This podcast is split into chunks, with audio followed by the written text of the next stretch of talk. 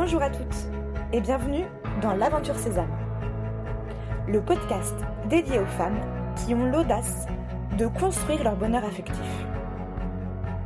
Je suis Marie-Liesse Malbranc et deux fois par mois, je vous livre des réflexions et des outils pour construire la vie amoureuse qui vous ressemble. Ici, je parle d'amour, de relations, de célibat, d'action et de développement personnel. Bref, de beaux outils essentiels qui vous mèneront à construire une vie amoureuse épanouie. Que vous soyez célibataire ou en couple, si vous avez ce désir, alors vous êtes au bon endroit. C'est parti pour un nouvel épisode. J'ai passé un sacré paquet de temps à imaginer ma vie. Des minutes, des heures, des semaines, des années. J'y projetais un schéma plutôt classique d'une vie bien rangée dans un univers plutôt charmant, avec du soleil quasiment chaque journée. J'y mettais des rêves, des attentes, des espérances qui répondaient à un schéma de vie que certaines personnes qui m'entourent vivent. Bref, j'imaginais cette vie bien rangée dans des cases. Le temps passant, les années ont défilé et finalement, ma vie ne ressemble absolument pas à ce que j'avais projeté. Et oui. Si on m'avait dit qu'à 35 ans, oui, c'est mon âge, j'aurais cette vie, ce boulot, cet appart, que j'habiterais dans cette ville et que ma situation affective ressemblerait à la mienne, je n'y aurais pas cru. Ou bien, en projection de tout ça, j'aurais pu trouver ça triste. Pourtant, je ne suis pas triste. Je suis émerveillée par la femme que je deviens chaque jour, cette femme qui s'ancre, fait ses choix, dépasse ses peurs, pose ses limites, exprime ses besoins, gagne en liberté et en autonomie et s'attache à des personnes qu'elle n'aurait jamais imaginé rencontrer. Je suis impressionnée par les efforts que j'ai déployés, la niaque et l'énergie que j'ai mis en action et qui ont été de vrais moteurs. Je suis fière de tout ce que j'entreprends, de mes deux pieds bien posés dans mes baskets, de mes précieuses amitiés que j'ai pris le temps de construire pour être si bien entourée, de ma famille qui m'accepte pour ce que je suis, mes choix, ma vie, mes fragilités aussi. Lorsque je relis ma vie, je me dis que pour rien au monde je ne voudrais faire autrement, car clairement, sans tout ce chemin, je ne serais pas la femme que je suis aujourd'hui. Et pour cette femme-là, j'ai un profond respect et un profond amour. Pourtant, je ne vis pas la vie que j'ai rêvé de vivre. Oh non, loin de là même. Alors comment vivre avec ce paradoxe? Celui de constater que je ne voudrais rien changer, mais qu'en même temps, je ne rêvais pas de vivre cette vie-là. Je crois que l'expérience de la vie, l'apprentissage de l'amour des autres et de l'amour de moi-même m'ont offert l'immense cadeau de m'ouvrir à la différence et de quitter le jugement qui était prépondérant chez moi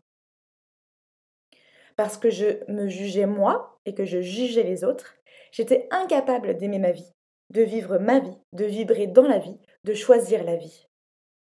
J'étais donc incapable d'accepter de sortir des cases que j'avais prédéterminées depuis presque toujours. Et donc, tant que je ne rencontrais pas les cases que j'avais rêvées, je fermais la porte. Je prends l'exemple du couple. Combien de fois j'ai fermé des portes parce que l'homme en face ne rentrait pas dans mes cases de religion, d'opinion, de sensibilité, de culture et j'en passe. Combien de fois mon jugement a pris le dessus sur mon intuition, sur mon cœur, par peur de ne pas entrer dans les cases que j'avais prédéterminées? Combien de relations ont échoué parce que je portais un énorme jugement sur l'homme en face de moi? Combien d'histoires se sont arrêtées ou n'ont même pas commencé parce que j'avais peur de dire de l'autre, de la relation. Mais ce n'est pas juste de laisser notre imaginaire dicter notre vie, sans accepter l'autre dans toute la différence qu'il a, qu'il est, qu'il apporte. Les thérapeutes de couple disent de manière très juste que l'on tombe amoureux de quelqu'un qui va venir se frotter à nos différences et à nos peurs. Si on tombe amoureux de ces personnes, c'est sûrement parce qu'ils ont quelque chose à nous apprendre pour devenir meilleurs, pour nous confronter à nos blessures, pour nous remettre en question, pour nous ouvrir à la différence. Enfin, surtout si la relation est équilibrée, bien sûr. Aussi, si nous ne sommes pas prêts à nous ouvrir à la différence des cases de l'autre, alors je crois que nous n'arriverons jamais à vivre une belle histoire.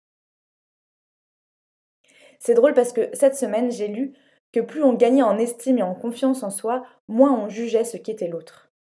Et clairement, c'est ce que je perçois dans ma vie aujourd'hui. Parce que j'ai appris à m'aimer, je suis davantage capable d'aimer les autres avec toute leur fragilité, sans écouter mes cases, sans être dans le jugement, mais bien dans l'accueil de ce qu'est l'autre. Aujourd'hui, je comprends que c'était ça mon chemin. Celui de me dépouiller, de gagner en simplicité, de sortir du jugement, pour pouvoir être fier de la vie que je vis. Et même si cette vie ne ressemble toujours pas à ce que j'avais imaginé ou rêvé, je crois que dans ce paradoxe, il y a énormément de liberté, de beauté et de joie. Un jour, je me rappelle d'une femme qui a choisi d'épouser un veuf, père de cinq enfants. C'était l'incompréhension pour tout le monde. Mais je me rappelle cette phrase qu'elle a prononcée. Je savais que je n'étais pas faite pour vivre une vie classique. Je pensais que, cette phrase lui appartenait, mais je crois en fait que cette phrase nous appartient à tous. Il n'y a pas de vie classique. Ça n'existe pas. Car même lorsqu'on entre dans les cases que nous avions rêvées, ça ne se passe jamais comme on l'avait imaginé. Et c'est toute la beauté de la vie. Par exemple, j'ai passé mon enfance à entendre que j'avais un très mauvais style d'écriture. À chaque rapport de stage, à chaque dossier relu, j'entendais que ce n'était vraiment pas pour moi l'écriture. Si j'avais écouté cette case dans laquelle on m'avait enfermée, pensez-vous que j'aurais commencé à écrire ce blog? Pourtant, j'ai plusieurs fois voulu prendre ma plume dans le passé, mais je n'osais pas déroger à la règle selon laquelle j'écrivais mal. Un jour, j'ai choisi de dépasser cette croyance, de poser mes vibrations par écrit et de voir ce que ça ferait. Aujourd'hui, mon écriture si mauvaise nourrit et aide de nombreuses personnes.